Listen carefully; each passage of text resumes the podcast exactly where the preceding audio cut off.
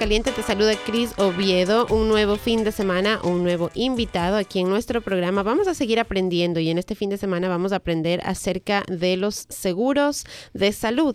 Y como creo que todos ya sabemos en este país son muy necesarios en nuestra cultura, en nuestros países latinoamericanos. A veces lo tomamos como una opción en realidad. No se necesita tener el seguro, no es algo que acostumbramos tenerlo. Yo me acuerdo que eh, cuando yo estaba en el Ecuador, yo nunca tuve seguro médico. Eh, sabía que los vendían. De hecho, creo que cuando yo vine acá a los Estados Unidos, cuando en los últimos años que estuve en el Ecuador, 2000, 2001, recién estaba empezando como a ver un boom de la idea de comprar tu seguro médico. Y después llegué aquí a los Estados Unidos y me topé con que mm, prácticamente no podía ser atendida en muchos lugares si no tenía seguro médico. La primera pregunta siempre era, ¿qué tipo de seguro tiene? Entonces es una... Es, es, un cambio grande para nuestra, para nuestra gente la idea de tener un seguro médico. Y para hablar todo sobre los seguros médicos, vamos a, tengo aquí en el estudio conmigo a Andreina Troncosa, ella es agente de seguros. Bienvenida Andreina y gracias por venir a Caliente. Muchas gracias Cris, es un placer estar aquí con ustedes.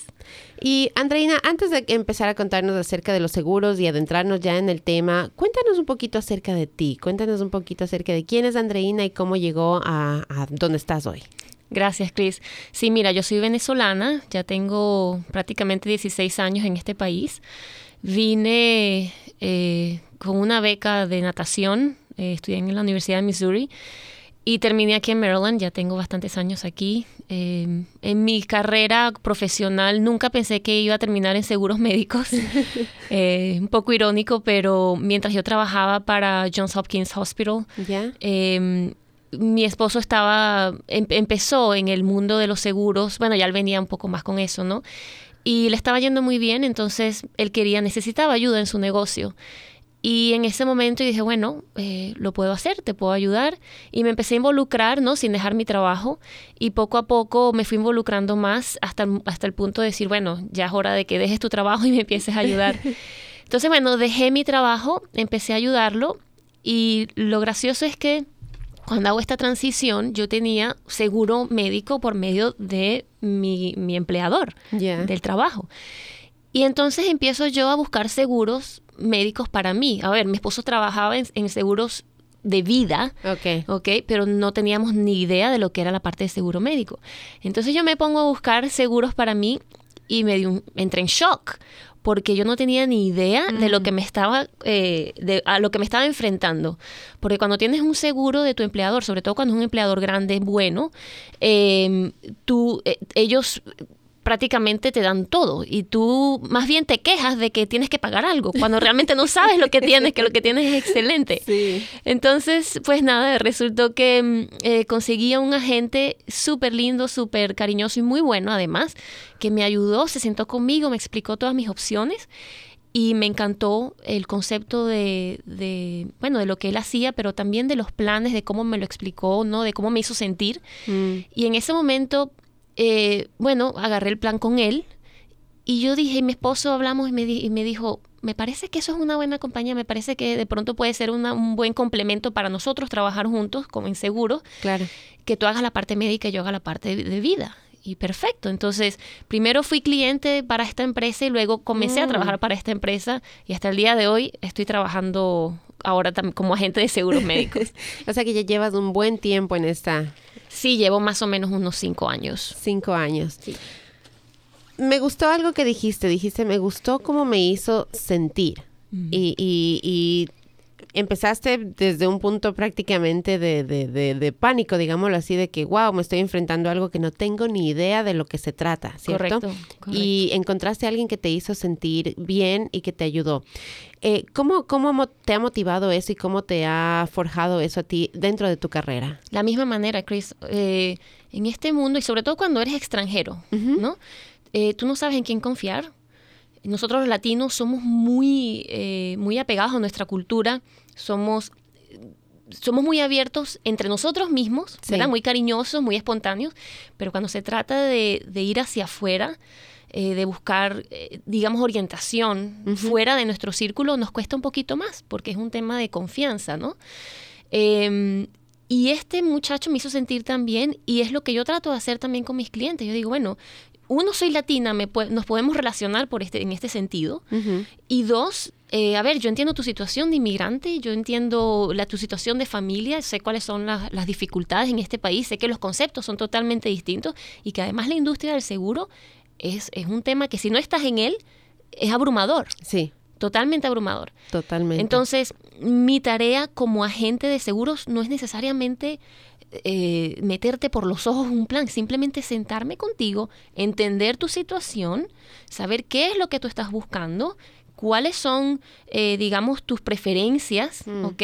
Para entonces una vez yo entiendo eso, digo, ok, entonces mira, estas son tus opciones, ¿ok? no, tus opciones no siempre van a ser A o B, o sea, tienes dependiendo de cuál sea tu situación de familia, de tu ingreso, de tu salud, vas a tener distintos tipos de opciones. Y eso es mi, mi digamos, mi lema, ¿no? Es educarte y con base a eso, entonces tú, tú, más, tú tomas la decisión. Yo como agente te voy a recomendar siempre eh, una opción que yo pienso que puede ser la mejor para ti o tu familia, pero al final del día la decisión es tuya, ¿no? Entonces, bueno, de eso se trata, ¿no? De hacerlos sentir a ellos bien como me hicieron sentir a mí y, y, saberles, y hacerles saber que, que, bueno, que podemos confiar. En, en, agentes de seguro, bueno, que realmente tienen el corazón de lo tienen que dar. Claro, sí, y entender en realidad, entender en qué te estás metiendo, cuál va a ser, qué es lo que estás pagando y dónde te va a tocar pagar de pronto más, dónde vas a pagar menos, porque es, eh, como tú lo dijiste perfectamente al principio, es abrumador, es muchísima información. Empecemos por lo más básico. ¿Cómo podemos definir lo que es el seguro médico? Porque hay mucha gente que en realidad, como te decía, o sea, para mí, si bien es cierto, yo entendía y tenía una idea de lo que era, no puedo decir que realmente captaba eh, todo lo, que, lo, que se adentra dentro del seguro médico. Entonces, ¿cómo lo podemos definir así bien básicamente? ¿Qué es un seguro médico? Mira, el seguro médico es tranquilidad, es cobertura eh, para ti en cualquier evento de una necesidad médica. Llámalo visita médica, hospitalización, emergencia, ¿ok? Es cobertura, es tranquilidad, es eh, paz, saber que tienes alguien que responda por ti sin tú tener que, eh, digamos, irte en bancarrota, ¿ok? O perder todos tus bienes y, todo, y el estrés que eso te ocasiona, ¿no? Tener seguridad que tienes de protección. Perfecto. Sí.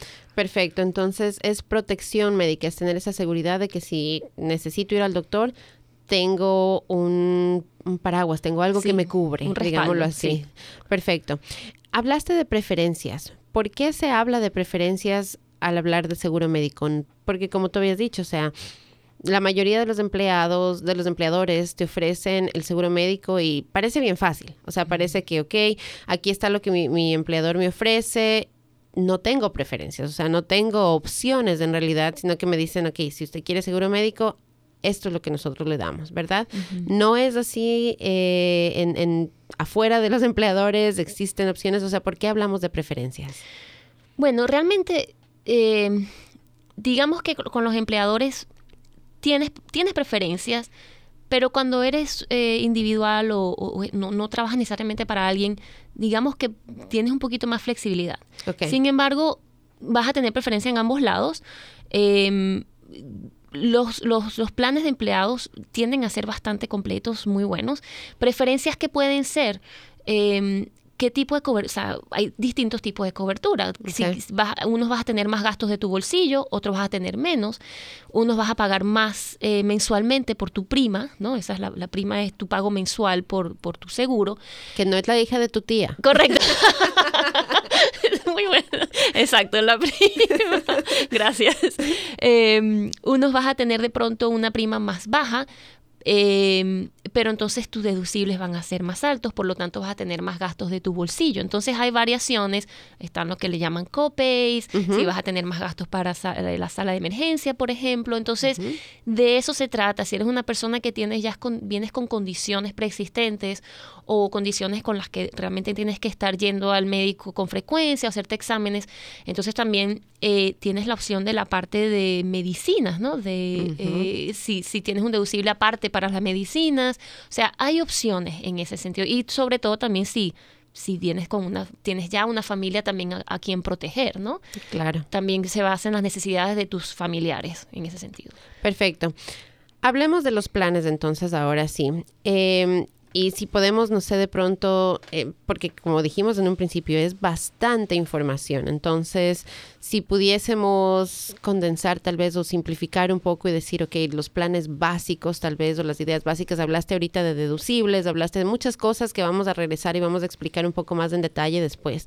Pero creo que una buena manera de empezar es enfocándonos en los planes. ¿Cómo escoge una persona un plan y qué planes hay disponibles para escoger? Excelente pregunta. Mira, todo depende del estado en donde vivas, pero como estamos en Maryland, vamos a hablar de Maryland, ¿verdad? Tienes eh, realmente dos lugares donde puedes conseguir seguro médico. Mayormente un lugar, que es el que muchas de las personas eh, conocen o están más familiarizadas o han escuchado, ¿verdad? Que es el Maryland Health Connection, ¿verdad? Esta es la página oficial del gobierno y del estado para tú poder buscar opciones de seguro médico. La otra opción de la que yo hablo no está dentro de Maryland Health Connection, sigue siendo una opción legal que está eh, aprobada por el, Insurance eh, Commissioner, ¿no? Administration, eh, pero no está, digamos, en esta página como tal. ¿Por qué? Porque no es un plan de Obamacare o de Affordable Care Act. Los planes que vas a conseguir en el Maryland Health Connection son planes que han sido aprobados por el Affordable Care Act o lo que llamamos eh, coloquialmente Obamacare. El Obamacare, Así es. Entonces, tú vas a esta página, marylandhealthconnection.gov, y aquí es donde tú vas a, conseguir los planes disponibles para ti.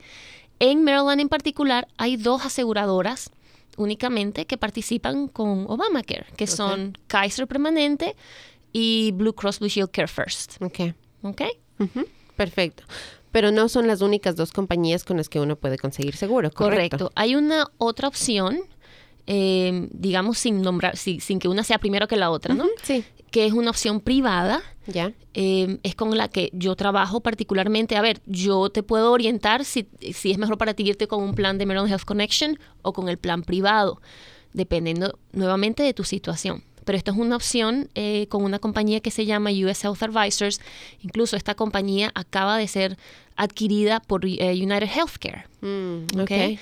Entonces es una compañía con mucho futuro, este, con bastante respaldo y nosotros hemos podido ayudar a millones de clientes en el país. Es distinto el plan y te puedo hablar también de eso, la diferencia de por qué son distintos y cómo, cómo conseguir ambas partes, ¿no? Ok. Eh, pero estas son, digamos, tus opciones. Maryland Health Connection o el plan privado. Ya el plan privado, que es con, que, con United Healthcare, ya esto sí tendrías que buscarlo con un agente que trabaje para ellos. Ok. Ahora, tú nos acabas de decir que tú nos puedes orientar y decirnos, ¿le conviene más irse con Obamacare o le conviene más quedarse con la opción privada? ¿De qué depende que, que tú nos digas por qué camino irnos? Mira, va a depender primeramente de de tu condición de salud. Ok. Porque afortunadamente los planes de Obamacare, que esto ha sido una bendición en este país para muchísimos, incluyendo mi esposo, es que estos planes de Obamacare, ellos te aceptan independientemente de tu, condición médica. ¿A qué me refiero? Si tú tienes una condición preexistente, llámalo diabetes, eh, has tenido cáncer, tienes una condición cardíaca, una condición crónica preexistente, ¿ok? Eso eh, para estas aseguradoras como Care First y Kaiser no, no, no importa. No es problema. Por ley, por ley, porque eso fue una ley decretada por Obamacare, que dice que este, ya las aseguradoras te tienen que aceptar vengas o no con condiciones preexistentes. Ok. ¿Te pueden subir el precio y cobrarte más por esas condiciones? Ok. No. Buenísimo. No. La única razón por la que tú vas a pagar más o menos en uno de estos planes es, eh, e, es por tu ingreso anual. Eso es lo que va a determinar cuánto vas a pagar con un plan de Obamacare. ¿Ok? Ok. Em, ahora, con el plan privado, ellos sí, por no ser parte de esta ley de Obamacare, ellos sí tienen, digamos, el, el, derecho de preguntarte cuál es tu condición médica. Ok. Ok, entonces, al ellos preguntarte cuál es tu condición médica, que es de la manera que trabajaban las, aseguradoras anteriormente. Si tú venías con una condición preexistente, muchas no te aceptaban. Mm. O si te aceptaban, entonces pagabas muchísimo dinero. ¿Ok? Gracias a Dios eso ha cambiado porque le ha dado oportunidad a muchos que no podían obtener seguro y cobertura médica, ahora sí pueden tenerlo. Eh, pero una de las ventajas entonces de esta compañía privada es que ellos sí te preguntan cómo estás tú de salud. Si tienes una condición preexistente crónica, por ejemplo, diabetes, una condición cardíaca, no te van a aceptar. Pero si tienes una condición persistente como tensión alta, por ejemplo, o alergia, o sea, cosas, ¿sabes? No, no, no crónicas, Sí. entonces te van a aceptar. La diferencia es que eh, mm, vas a pagar, los planes son, son eh, en, en cuanto a precios, son, son distintos, porque ahora estás, digamos, te ponen, digamos que en una olla con gente que está tan sana como tú. Ya. Entonces las aseguradoras saben qué riesgos son los que es el que están tomando cuando te aseguran. ok. Las aseguradoras de Obamacare, ellos no saben cuál es el riesgo que están ellos eh, asumiendo cuando aseguran a personas porque no tienen ni idea de co- con qué enfermedades vienes. Claro. Un ejemplo que yo siempre doy, que la gente entiende perfectamente, este concepto, es eh, el de es tu segura- aseguradora de auto. Ya. ¿ok? Tú tienes tu seguro de auto, tú vas a tu asegurador y tú dices, mira, bueno, necesito un seguro, me acabo de comprar un carro, mi hijo, X, ¿verdad? Eh, ellos van a ver tu récord de, de, de, condu- de conductor. Ujú, van a sí. ver, ok, tú eres buen conductor, no has tenido accidentes, no eres un riesgo para nosotros. Por lo tanto, esto es lo que vas a pagar. Ok. ¿Ok? Ahora, si ven que en tu récord eres un loco manejando, este, tienes violaciones, citas, mu- multas, entonces ellos van a decir, bueno, ciertamente eres más riesgo, vas a pagar más por eso. Ok. ¿Ok? Hoy en día las aseguradoras no pueden hacer eso, por lo, por lo tanto están asumiendo mucho más riesgo, por lo tanto los planes hemos visto que han ido subiendo y subiendo todos los años. Ok. El plan privado no hace esto, ¿ok? Ellos sí saben a quién están asegurando, por lo tanto ellos pueden, digamos, asumir ese riesgo y saber, eh, saber eh, poner un precio a ese, a ese valor. Ok. ¿Me Ok. explico? Sí, sí, sí, claro que sí. Entonces, dependiendo de su salud y de sus ingresos, como nos dijiste hace un rato, ¿cuál de las dos en realidad le conviene? Entonces, es bueno eh, sentarse a conversar con alguien como Andreina y, y contarle su situación. Entonces, Andreina, cuéntanos, cuando una persona viene y se reúne contigo por primera vez, ¿Cómo es esa cita? ¿Qué necesitan traer? ¿Qué, estás, bu- ¿Qué información estás buscando tú de una persona para poderla guiar en qué camino debe seguir? Perfecto, mira, ¿qué necesito? Bueno, ¿cuál es tu condición médica, primeramente? ¿Ok? Porque eso me va... ¿Y cómo va- te compruebo? O sea, porque yo puedo venir y decirte, no, yo soy sana, yo no, no sufro nada. Y Muy mentira buena que tengo, you know, Sí. un, un gran récord atrás mío. Sí, lamentablemente yo en el momento no lo puedo comprobar a menos que sea algo visible, ¿no? Físicamente. Es la única manera de yo poder comprobarlo. Pero sí, tú me puedes mentir y yo no, no voy a saberlo. Mm. Pero la aseguradora sí lo va a saber. Ok. ¿Ok? Em, ¿Qué necesito al momento de, de yo co- encontrarme con alguien para, para ayudarle? Bueno, voy a necesitar primeramente la condición médica, ¿no? ¿Cuál es? Porque eso va a ayudarme a determinar por qué camino me voy, si Claro. por el privado o por Obamacare. Claro. ¿Ok?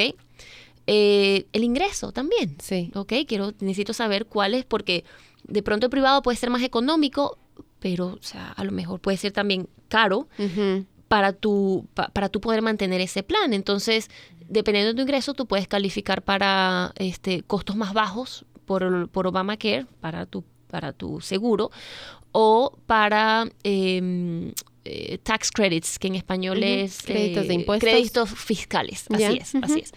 ¿Y cómo te compruebo asimismo lo de los ingresos? ¿Solamente te traigo colilla de cheques? ¿Solamente te lo digo? ¿Necesitas impuestos de este año, de varios años? ¿Cómo se comprueba los ingresos? Mira, para mí en particular, eh, yo no pido nada de eso. Ok. Este, realmente, eh, incluso cuando tú llamas a Maryland Health Connection, ellos te preguntan cuánto estimas tú que va a ser tu ingreso anual para el año siguiente.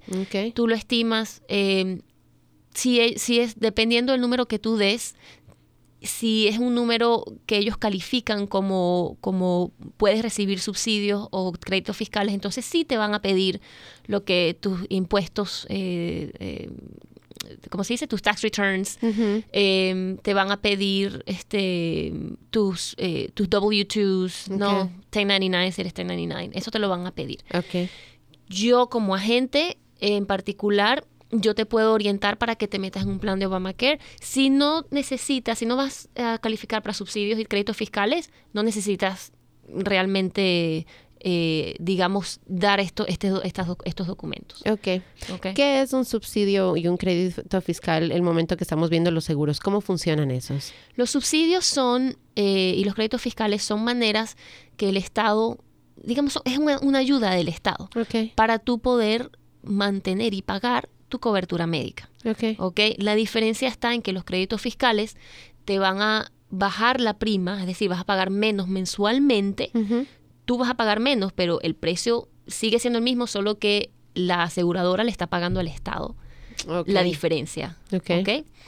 Esos son los créditos fiscales, que mucha gente se confunde y no sabe que si tú calificas para créditos fiscales y al final del año generaste más ingreso de lo que dijiste que ibas a generar, tienes que regresar ese dinero, lo tienes que pagar de Mm. vuelta al IRS. Ok, ¿Ok? Entonces, es- Importante es, entender importante eso, es- claro. entender eso y poderlo eh, cal- saber calcular bien. claro que sí. ¿Ok? Eso, bueno, hay subsidios, es otra manera también de que el para el gobierno ayudarte a pagar tu, tu plan, pero no solamente ahora te bajan la prima, sino te bajan los deducibles o los copays. Ah, ok.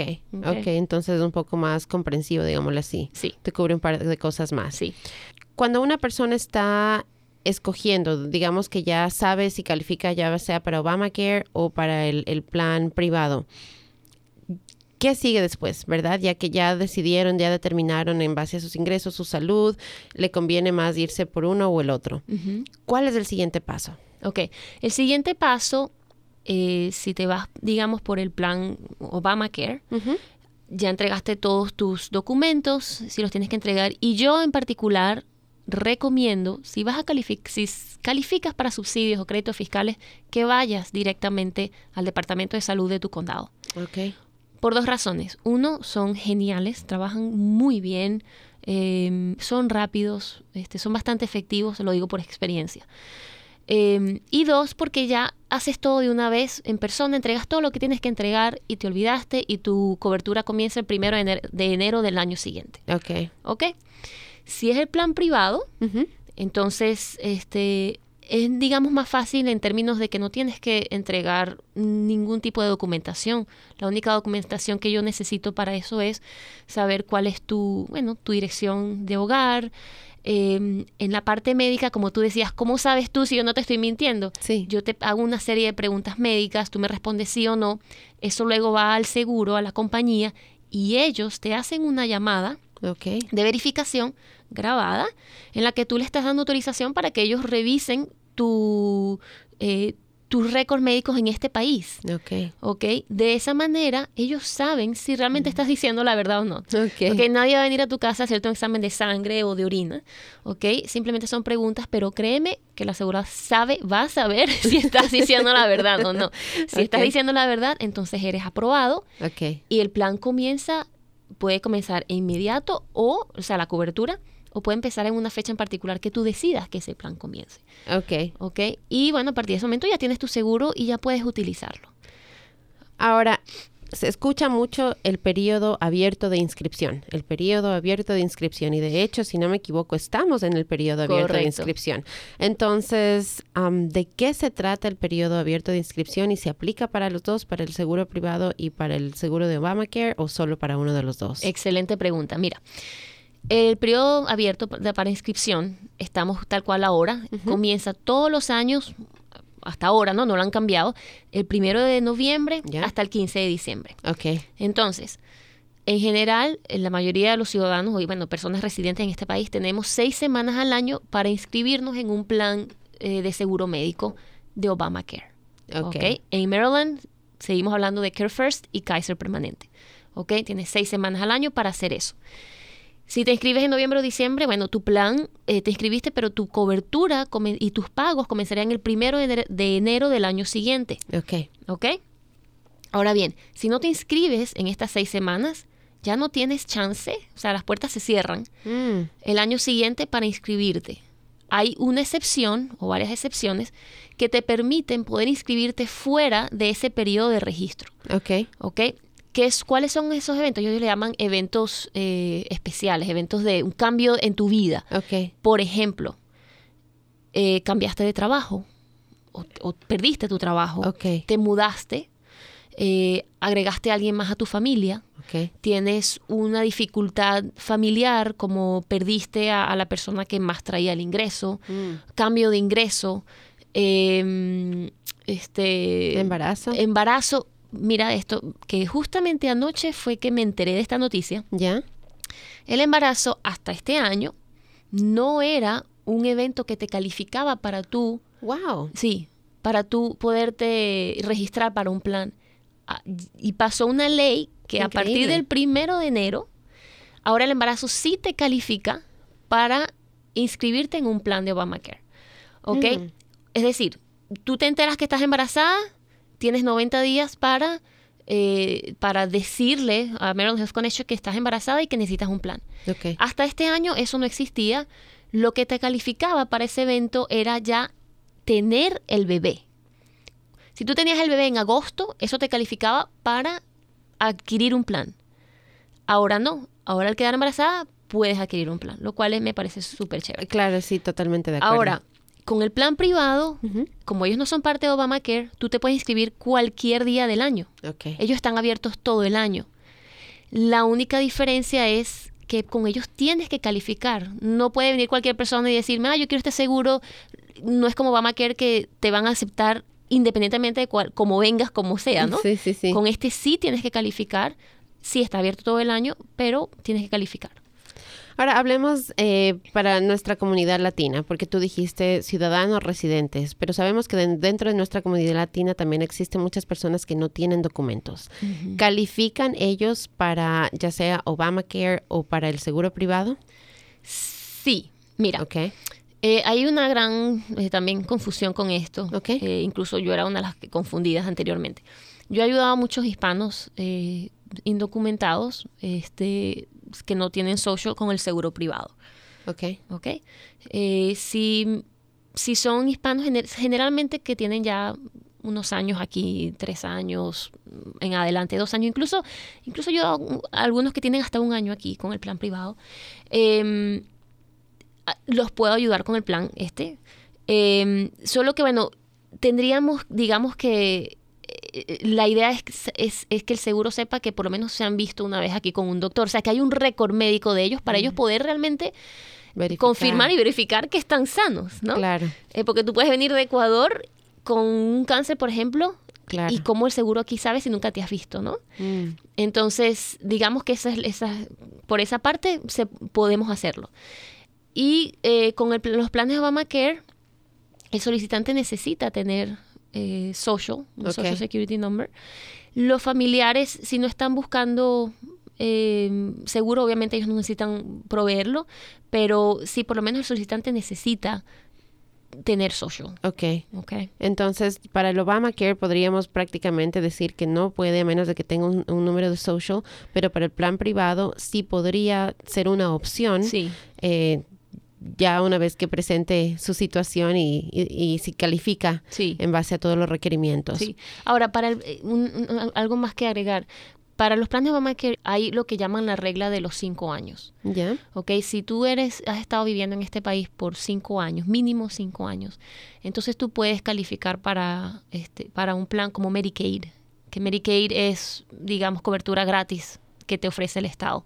Necesitas tener cinco, ser, residente por cinco años y sobre todo esto beneficia muchísimo a las madres o este que están madres y niños y sobre todo a mujeres que están embarazadas que este, esta regla de los cinco años no aplica para la mujer embarazada. Si tú llegaste a este país este año y saliste embarazada, tienes acceso a calificar para Medicaid. Todo va a depender de tu ingreso, pero eso existe. Ok, entonces residentes mínimo cinco años pueden, pueden aplicar, no los indocumentados, solamente residentes, ¿correcto? Ok, vale la pena aclarar eso ahí para todos. Y entonces ya hablamos de más o menos una idea, ¿verdad? Pero antes nos, nos dijiste, por ejemplo, escoger su, su, su plan. Entonces hablemos de los diferentes tipos de planes, porque suena como que hay bastante de dónde escoger. Entonces cuéntanos un poquito acerca de, de- de los planes. Mira, eh, por, por el lado privado, eh, tienes, tienes dos opciones. Hay un plan que tiene deducible, hay un plan que no tiene deducible. Ok, ¿qué es un deducible antes de que entremos en eso? Buena pregunta. Mira, un deducible es una cantidad eh, de dinero que tú debes, eh, que tú asumes de tu bolsillo, debes pagar antes que el seguro empiece, para que el seguro empiece a cubrirte. Ok, ¿Ok? ok. Te doy un ejemplo. con tu seguro de auto, muchos aquí, casi todo el mundo tiene un seguro de auto, ¿verdad? Tú tienes un deducible, bien sea de 500 dólares o de 1000 dólares. Ok. Si tú tienes un accidente, ¿ok? Y, y tú vas a creer que el seguro responda, el seguro te va a decir, ok, Chris, tu deducible es de 500 dólares. Entonces, tú pagas el deducible primero y después que tú pagues ese deducible, nosotros nos vamos a hacer responsable de lo que te dijimos que vamos a ser responsables. Ok. ¿ok? No del 100%, hay unas aseguradoras que sí, otras que no, Ok. pero nosotros vamos a asumir nuestra parte. Después que tú pagues el deducible. Perfecto. Antes no. Con el seguro médico es lo mismo. El deducible es el dinero, el, el monto que tú debes cubrir antes que el seguro empiece a, a ellos eh, responsabilizarse por lo de ellos, ¿no? Por su parte. Perfecto. ¿Cómo determinas tú el deducible? El momento en que tú firmas y escoges el plan de seguros que vas a escoger, ¿puedes tú decir ahí quiero pagar hasta máximo esto de deducible? ¿Y cómo afecta eso tu plan? Ok, con el plan privado no tienes deducible. eh, entonces, eso es una gran ventaja que a la gente le encanta, porque Claro. ¿qué quiere decir? Que el seguro empieza a pagar enseguida. Claro que sí. ¿Ok? Este, que tú estás segura de que no tienes que llegar a 7 mil dólares de tu bolsillo para que el seguro empiece a cubrirte. Ellos empiezan a pagar enseguida, lo cual es una bendición y es una gran ventaja. Con el plan, con los planes de Obamacare, dependiendo del plan que tú escojas, Mm. ya todos vienen predeterminados con un deducible. Ok. Que están lo que es eh, el plan el bronze, el silver, el gold, platinum y el catastrófico. Dependiendo del plan que tú escojas, son cinco opciones. El catastrófico nada más lo, lo- lo ofrecen a personas no más de 30 años. ¿Ok? Entonces, una persona como tú, como yo, eh, bronze, silver, gold y platinum. Ok. Y dependiendo de esos planes, entonces va, eso va a determinar cuál es tu deducible. Ok. Por ejemplo, el plan bronze, el deducible son 7.900 dólares. Ok, entonces, si tú no calificas ni para ayuda de, ni ayuda ni de, de subsidios, ¿no? O créditos fiscales, tu deducible son 7.900. Entonces, si tú estás pagando mensualmente 300 dólares por tu plan, además de esa, de esa mensualidad, tienes que llegar a los 7.900 para que el seguro empiece a cubrirte. Claro. Es alto, es alto. 7.900 es sí. alto, sí. Claro, tú dices, bueno, pero Andrina, eso es una locura. Como nunca, voy- o sea, yo soy sano, nunca voy al médico, nunca voy a llegar a los 7.900. Tú puedes decir, bueno, entonces puedes adquirir un plan en donde la prima o tu mensualidad sea más, ba- más alta y entonces eso va a hacer que el deducible sea más bajo. Ok. Pero entonces cuando tú te haces la pregunta, ¿vale la pena? Claro. Porque si eres de las personas que no vas tanto al doctor, entonces eh, eh, son cosas que, digamos, hay que, hay que considerar, ¿no? Sí, sí, sí. Sí. Entonces, según lo que acabas de decir, entiendo que mientras más alto tu prima o tu pago mensual, más bajo tu deducible. Correcto. Ok. Es Y viceversa. ok. Mientras más Bajo. bajo tu, tu pago mensual, más alto va a ser tu deducible. Ok. Perfecto. Es decir, vas a tener más gastos de tu bolsillo al final del día. Ok. ¿Los Ok. copays se aplican para el deducible o son cosas totalmente independientes del deducible? Excelente pregunta. No. No, son adicionales a. ¿Qué es un copay? Es un monto determinado ya por el seguro para decir cada vez que tú eh, vayas al médico, por ejemplo, o te hagas un examen de laboratorio, un x-ray, este es tu copay, esto es tu pago. Tengas deducible o no, tengas lo que tengas, esto es lo que tú vas a pagar cuando vayas al médico. Generalmente pueden ser 15, 20, 30, 50, 60 dólares dependiendo del plan que tú tengas. Ok, perfecto. Entonces los copagos no son parte del deducible y me imagino que el momento en que tú ya escoges tu plan, tú sabes más Sí. o menos cuánto te corresponde de copago, ¿verdad? sí. Dep- dependiendo del tipo de cita. Correcto, correcto. Ok, porque diferentes especialistas, diferentes citas tienen diferentes copagos. Correcto. Ahora nos, nos acabas de decir, por ejemplo, si usted tiene eh, que ir a hacerse rayos X o si tiene que comprar medicina. Digamos que tú vas a la farmacia, vamos al, vas al doctor, das tu, tu copago, digamos que son 10 dólares, ¿verdad? Ujú. Eh, después de eso tienes, estás, qué sé yo, con gripe o con cualquier cosa. Entonces te dicen, ok, vaya a la farmacia. Tú vas a la farmacia a comprar tu medicina y pagas de tu bolsillo el costo de la medicina. ¿Eso se aplica a tu deducible o es también totalmente aparte? No aplica el deducible. Los copays nunca van a aplicar al deducible. Eh, ¿La medicina tampoco? la medicina tampoco. Hay planes, por ejemplo, mi esposo tiene un plan de Care First en el que él tiene un deducible aparte para las medicinas. Mm, Y eso lo escogimos así a propósito porque él es diabético y necesita insulina cada cierto tiempo. Entonces escogimos que fuera un plan con un deducible para medicinas bajo porque sabíamos que lo iba claro, a, a- a maximizar. a- exactamente claro, claro. pronto entonces es un deducible aparte pero sí o sea el dependiendo del plan que tú escojas el costo de la medicina de, si tienes un deducible alto, lo vas a pagar tú hasta que llegues al deducible. Eso, eso, eso es- entra dentro del deducible. Ok. Pruebas de laboratorio, rayos X, ¿eso sí entran dentro del deducible regular o tampoco? Todo eso, sí, sí, sí. Ok. Sí, o sea, tú vas a tener tu copago y eh, luego el seguro te va a enviar tu recibo, ¿ok? Te va a decir, bueno, Chris, tú, tú este día fuiste al doctor, esto fue lo que te hicieron, esto fue lo que, eh, esto es tu deducible, esto aplicó para el deducible, esto es lo que nosotros vamos a pagar si a ellos les corresponde pagar algo, Ok. ¿ok? Y te va a llegar un recibo del laboratorio o del médico que te diga, esto es lo que nos debes, ¿ok? Y eso va a contar hacia tu deducible Ok. hasta el momento que llegues. Ya una vez llega el deducible, entonces el seguro empieza a pagar el porcentaje que ellos van a pagar. Puede ser 80%, dependiendo de tu plan, puede ser 70%. Y mucha gente, Chris, Eso es algo que no se entiende. Sí, hay algo que, que quiero que todo el mundo entienda, que yo siempre, ca- cada vez que me siento con alguien, lo primero que les digo es esto. No existe seguro médico en este país que te va a cubrir 100%. Yo hablo con muchas personas que me llaman, pero yo quiero un seguro que me pague todo. Eso no existe, ¿ok?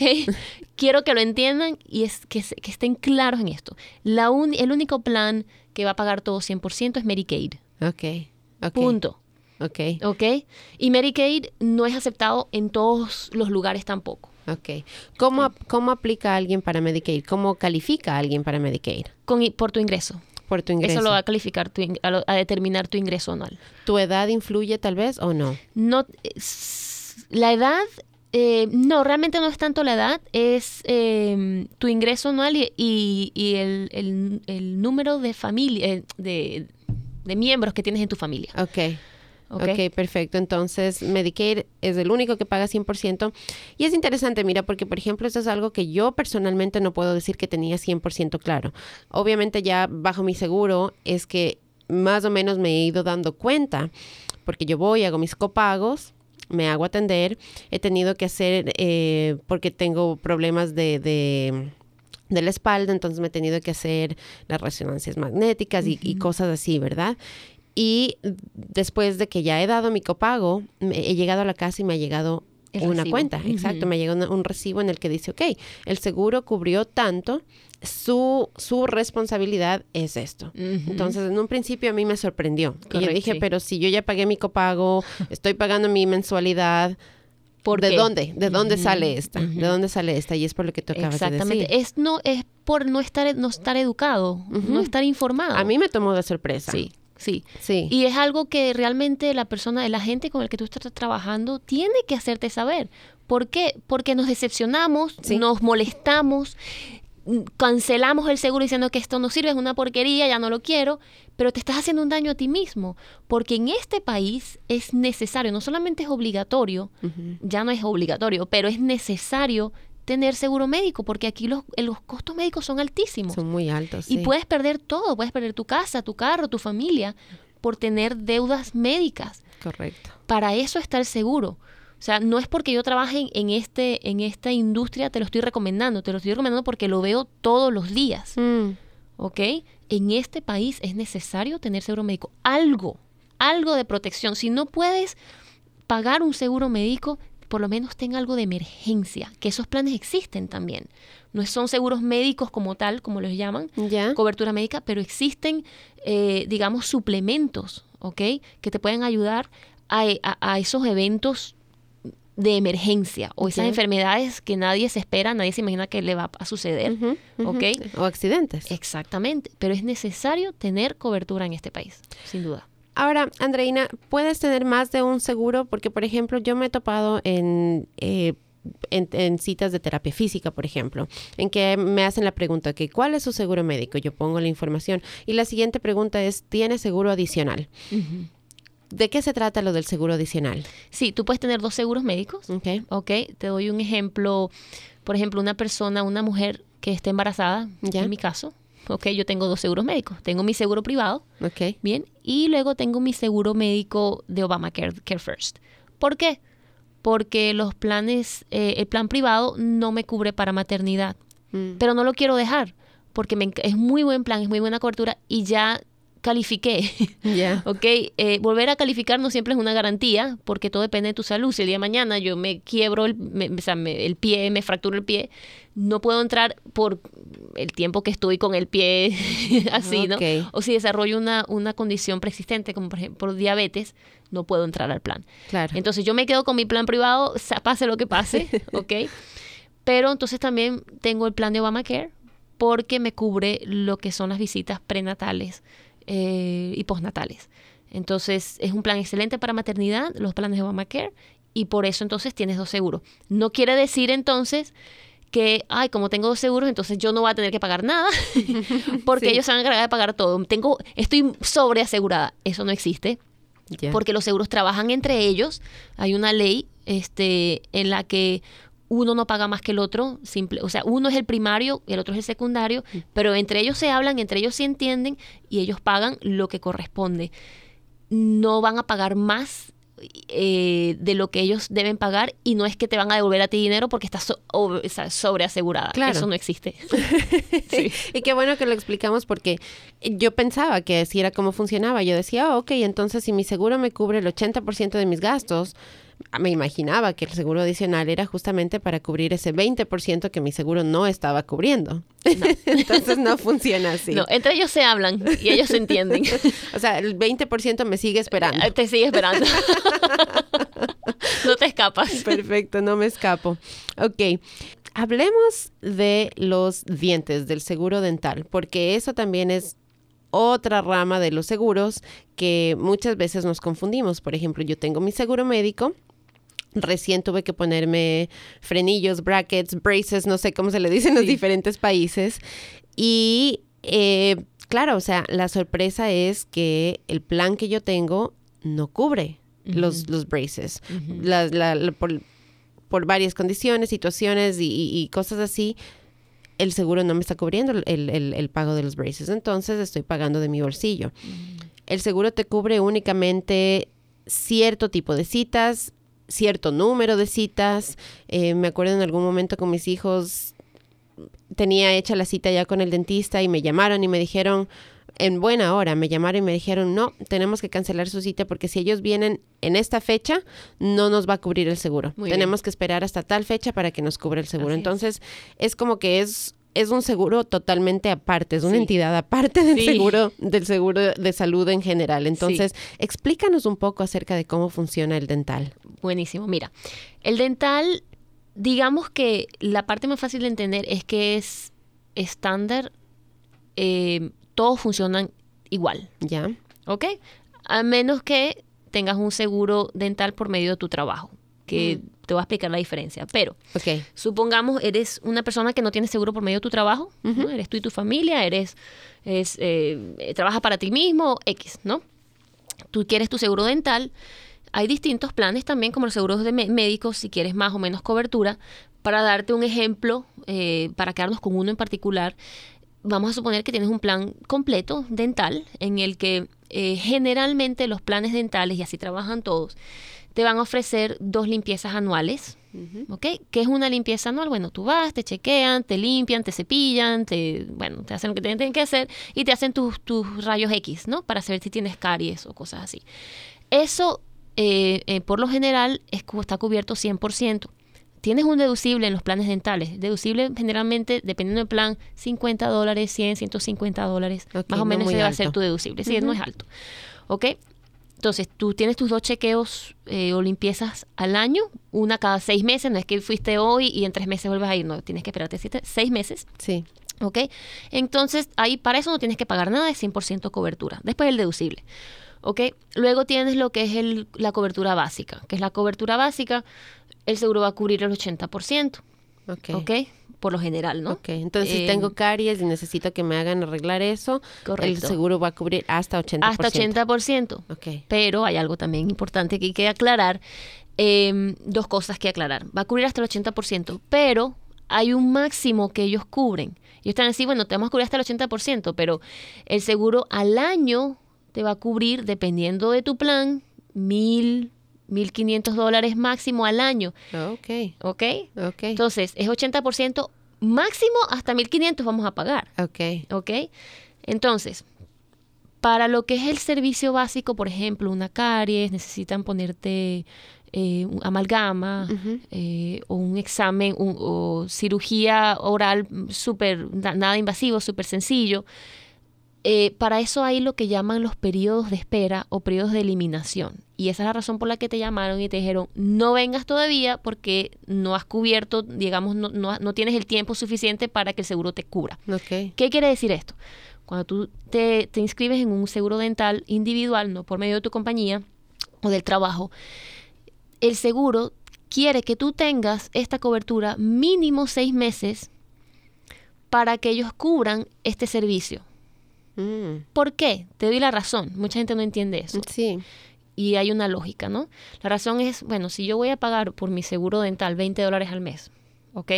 Y sé que tengo caries y que tengo que hacerme un trabajo, bueno, yo voy al dentista, me hacen lo que me tienen que hacer el primer mes, me hicieron todo, me arreglaron y cancelé mi plan. Solo lo tuve un mes. Y al seguro le costó mucho dinero eso. Eso no es, no es, no es rentable para el seguro. Claro. Los quiebras. Claro. Entonces el seguro dice, bueno, si tú quieres que yo te cubra eso, perfecto, yo te lo voy a cubrir, pero tienes que tener el plan por seis meses para yo cubrirte esa parte. ¿Ok? La parte de ortodoncia o major care, como le llaman, que es, digamos, eh, tratamientos de conducto, cirugías, coronas, creo coronas, que también ahí. Eh, dentaduras, frenillos, braces, esto, te van a decir tienes que tener plan por 12 meses. Mm, antes porque de que son, cubrir. son más costosos estos servicios. Claro que sí. Antes que nosotros te empecemos a cubrir. Luego de que tengas los 12 meses, te vamos a cubrir esto. 60, 70% hasta el máximo de tanto. Es decir, si tus frenillos te costaron 2 mil, 4 mil dólares, el seguro generalmente por ortodoncia te va a decir te vamos a cubrir hasta 400 dólares. Mm. Entonces, la ortodoncia en este país es muy costosa. Los seguros dentales por lo general cubren muy poco. Mi recomendación en estos casos es eh, que tú negocies con el dentista. Los dentistas son muy flexibles en este sentido. Ellos te pueden hacer planes de pago. e incluso eh, cuando tú vas y te recomiendan, sí, mira, Frenillos es la opción para ti, que tú negocies con ellos. Mira, mi seguro me cubre hasta tanto, ¿qué podemos hacer? ¿Hay, hay algo más económico que me puedas ofrecer? Y eso es algo que yo siempre le digo a mis clientes, hablen, pregunten, indaguen, oriéntense. No vayan con los ojos cerrados, no vayan a decir, yo tengo seguro, aquí estoy, háganme lo que quieran. Porque eso pasa, ¿ok? Entonces, no hagan eso, por favor. sepan lo que están, para lo que están yendo, sepan lo que les van a cobrar, pueden pedir estimados. Eso es otro tema en este país, los estimados son es un caso, ¿no? Porque no solamente te dan siempre lo, exacto. En la parte dental sí te pueden dar un buen estimado. Sí. Pregunten. Y antes de hacerse cualquier cosa, ya sea en la parte dental o en el servicio médico, por favor, averigüen, pregunten, busquen segunda opinión. ¿Qué, cuánto le están cobrando? Sí. ¿Okay? Porque es tal cual. Tú van, tú, ellos van yo, yo, soy culpable de eso cuando tenía mis otros seguros. Yo voy, bueno, yo sé que tengo seguro, hágame lo que quieran. El seguro paga. Sí. Y no es así. Y no es así. Entonces te llevas una sorpresa y lo que decíamos, ¿no? Hacer raquítico. O sea, te, molestas, terminas cancelando el seguro, te dices que ningún seguro sirve porque nada te pagan. Claro. Lo cual no es verdad. Si estás orientado, si estás educado, entonces vas a entender que tú siempre vas a tener una responsabilidad que pagar. Claro que sí. ¿El seguro de, los ojos, la visión, también funciona parecido al dental o cómo funciona ese? Ese sí es un poquito más flexible. Eh, son muchísimo más económicos también, son súper rentables. Em, generalmente los seguros de visión, dependiendo del que tú escojas, te va a cubrir un examen eh, de visión al año o uno cada dos años, dependiendo del seguro también. Ese es, digamos, a no costo adicional, porque eso ya está incluido en tu plan. Y luego también te cubre, digamos, lo que son las monturas de los lentes, lentes de contacto, hasta una cantidad, ¿no? Están así, bueno, tienes un copago de tanto, nosotros vamos a cubrir hasta 100, 110 dólares, 150, dependiendo del plan que tú tengas. Claro. Ahora es importante que eh, saber diferenciar que el seguro de visión no te va a cubrir enfermedades de la vista. Ok. ¿Ok? Eh, el seguro de visión es prácticamente para tus lentes, tus chequeos de vista, tus monturas, este tipo de cosas. Si es una enfermedad o un, por ejemplo, cáncer de los ojos o, otro tipo de ya de, condición, para eso está tu seguro médico. Ok, entra dentro del seguro médico. Sí. Ok, perfecto. Entonces es buenísimo hacer esa distinción. Sí. Andreina, hemos hablado bastantísimo ya, es bastante la información y sé que nos falta muchísimo por cubrir, pero me gustaría, eh, ya nos quedan solamente como 10 minutos más o menos para conversar. Hablamos de las personas que no tenían documentos, hablamos de personas que sí tienen documentos, hablamos del Obamacare, hablamos del seguro privado. Digamos que alguna persona no, no aplicó a tiempo para el Obamacare, no califica por cualquier circunstancia para el seguro privado, ¿qué opciones tiene en ese momento? O sea, hay alguien que definitivamente o sencillamente no califica ni para el uno ni para el otro o, se le pasaron las fechas, lo que sea. Sí. ¿Qué pueden hacer ellos en ese momento? ¿Qué opciones hay? Buena pregunta. Mira, hay clínicas, eh, no son planes médicos, pero hay clínicas que trabajan contigo en este sentido. Okay. No, si eres indocumentado o no tienes, perdiste la, el, como dices tú, la fecha para inscribirte, no calificas para el privado. Hay clínicas que trabajan contigo. Hay una en particular que yo siempre recomiendo. Eh, tengo una amiga súper linda, muy dulce, que trabaja para esta clínica. Se llama Clary Health. Ok. Ok. Eh, ellos están aquí en Columbia, Maryland. Y ellos, es una membresía, ok, que tú pagas dependiendo del número de personas en tu familia y dependiendo de la membresía, es una cantidad X al mes.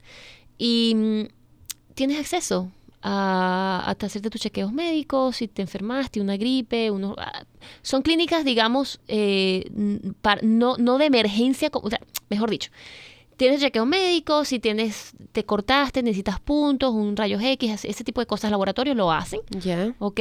Ahora, si es algo ya fuera al alcance de ellos como una enfermedad catastrófica, grave, terminal, ya entonces ahí sí necesitas irte a un hospital. Pero ese tipo de cosas, eh, ese tipo de servicios los ofrecen aquí.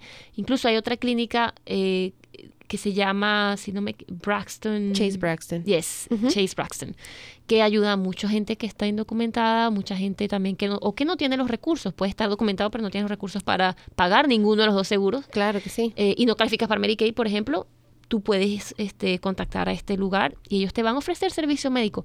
Lo bueno de este país, que de verdad yo creo que es una, una bendición, es que realmente ellos hacen lo posible para ayudarte. Sí. ¿Ok? Incluso el Departamento de Salud, por ejemplo, de aquí del estado, bueno, de varios eh, condados del estado de Maryland, te ofrecen vacunas gratis. ¿Ok? Y una vez al año mínimo hacen, digamos, ferias de salud en las que te dan acceso a hacer tu mamograma, tus colonoscopías, tu examen de sangre, tu chequeo anual. Sí. Entonces, hay que aprovechar esas oportunidades si no tienes ninguna.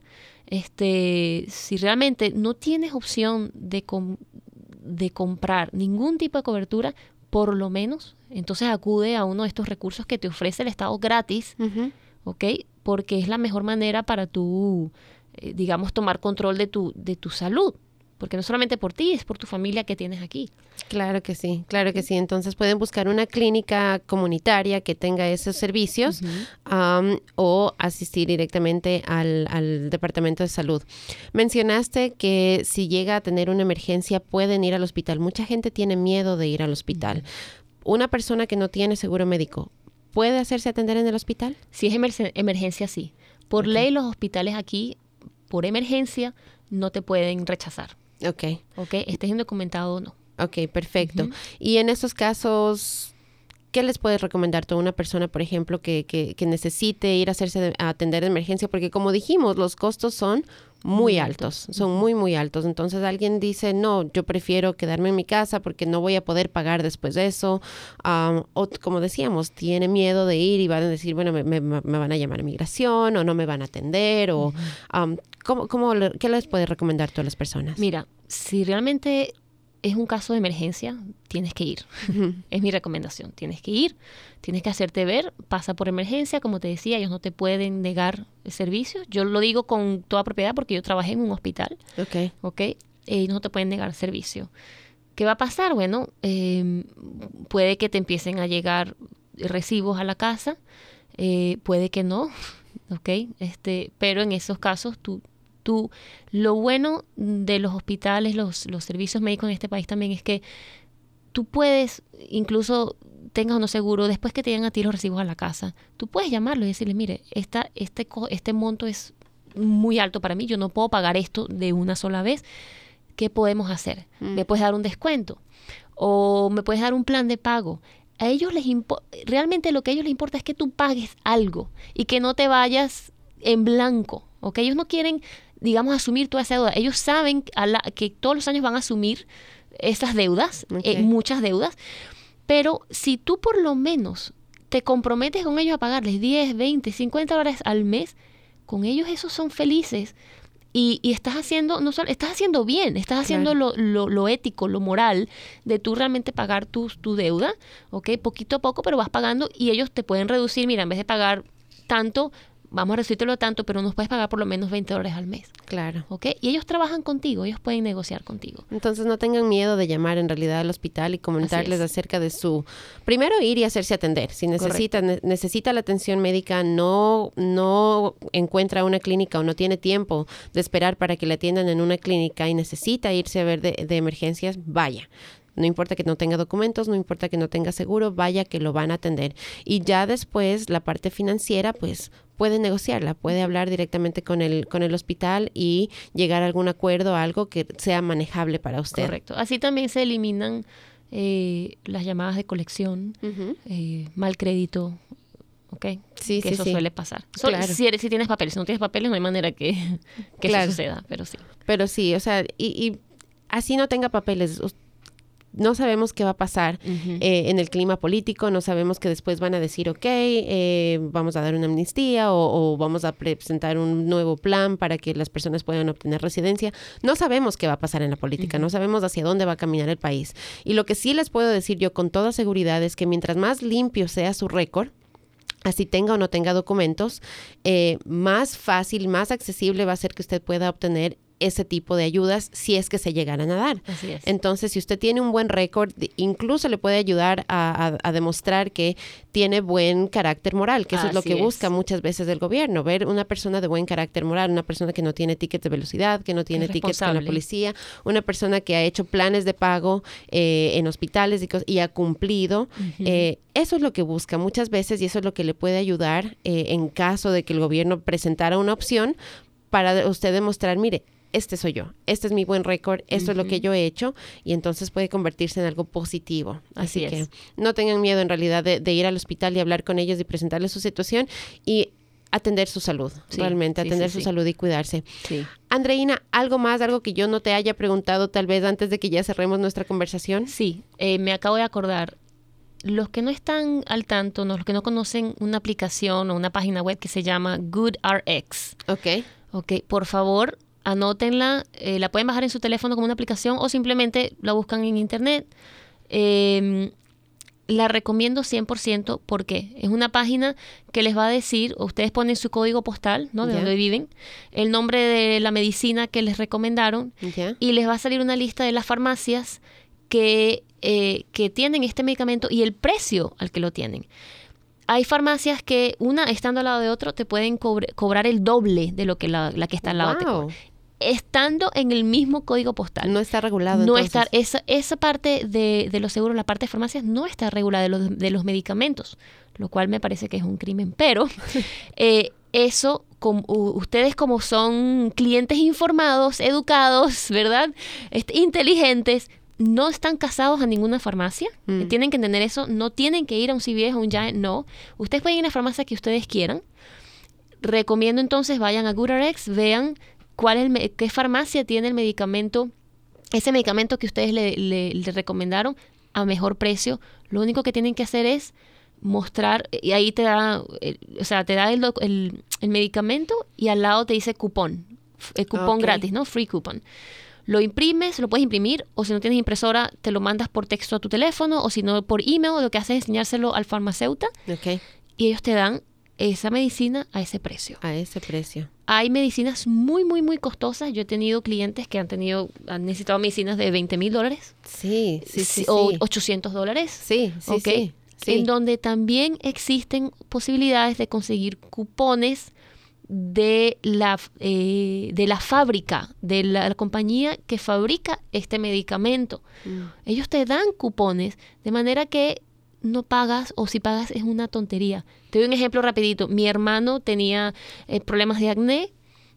eh, todos los medicamentos le iban a costar más, casi mil dólares. Sí. Yo me metí en GoodRx, imprimí los, los cupones, además imprimí eh, los cupones de la fábrica como tal. Al final pagó como 25 dólares. Wow. ¿Ok? Wow. Entonces, esto es un dato importantísimo y que todo el mundo lo sepa. Sí, es buenísimo porque yo tuve esa experiencia con mi hija y no sabía de los cupones. Sí. sí. Y tuvimos eh, eh, justamente para la piel, la medicina para la piel es cara. Sí. Ella necesitaba para eczema y también era cada vez que teníamos que ir a comprar un botecito que le duraba creo que dos semanas, era una locura. O sea, era, estábamos trabajando para pagar la medicina de mi hija. Y pregunten, por favor, por favor, pregúntenle a sus doctores, doctor, esa es la única opción, porque hay veces que son medicamentos de marca y otros que son genéricos. Esa es mi única opción. Hay otra opción. Usted tiene cupones, usted tiene eh, eh, samples, ¿no? Eh, sí. Muestras Sí. que me pueda dar. Sí. Por favor, pregunten. No se queden con, los, con las bocas calladas. Yo siempre digo a mis clientes, por favor, por favor, por favor, ustedes tienen que ser responsables de su seguro, de estar informados. Pregunten, indaguen, oriéntense antes de cualquier servicio que reciban de medicinas. Por favor, edúquense, oriéntense y saben que pueden preguntarle al médico. ¿Ok? Directamente. Exactamente. Sí, directamente. Andreina, y si es que alguien te quiere contactar, hemos hablado muchísimo ahí. eh, es información bien compleja, son muchas cosas, es algo que se tiene que renovar cada año. Entonces, si alguien tiene una pregunta, si es que, como dijimos, desde el periodo de, re- de- de inscripción ahora hasta el 15 de diciembre nos dijiste, entonces... Yo sé que yo tengo preguntas, yo sé que ya me toca otra vez renovar mi seguro, que tengo que volver a enviar todos mis documentos y volver a hacer todo el proceso. Entonces, si alguien quiere contactarse contigo, ¿cómo lo pueden hacer? Mira, eh, mm, lo más fácil es que me llamen por teléfono o me manden un mensaje de texto. Mi celular es el 240-671-3915. ¿Ok? Eh, de otra manera, me pueden contactar por email, correo electrónico, eh, andreina, como se escucha, andreina.troncoso, arroba US Health, que vendría siendo US Health de Salud, advisors.com. Andreina.troncoso arroba ushealthadvisors.com. Repitámosles a todos tu número de celular. 240-671-3915. Creo que esa es una muy buena manera de cerrar este programa. Andreina, muchísimas gracias por venir y educarnos acerca de lo que son los seguros médicos, de nuestras opciones y más que nada creo yo que el mensaje que me ha llegado a mí es el educarnos, el preguntar, el no quedarnos con miedo, el no quedarnos de brazos cruzados y sencillamente aceptar lo que se nos da, sino que en realidad orientarnos y ver todas las opciones para decidir, como tú decías, cuál es la mejor, la que nos conviene más para mi salud y para la salud de mi familia. Así es. Muchísimas gracias. Gracias, Gracias a ti, Andreina. Y gracias a todos por escuchar Caliente. Regresamos la próxima semana con otro invitado. Nos pueden escuchar los viernes a las 6 de la tarde, los sábados a las 10 de la mañana en Dragon Digital Radio o a cualquier hora, en cualquier momento, cualquier día en nuestra página de podcast y eso es caliente.podbean.com. Que tengan un fin de semana maravilloso y una semana de bendición. Hasta la próxima. Un besito. Connect with us. We are Dragon Digital Radio.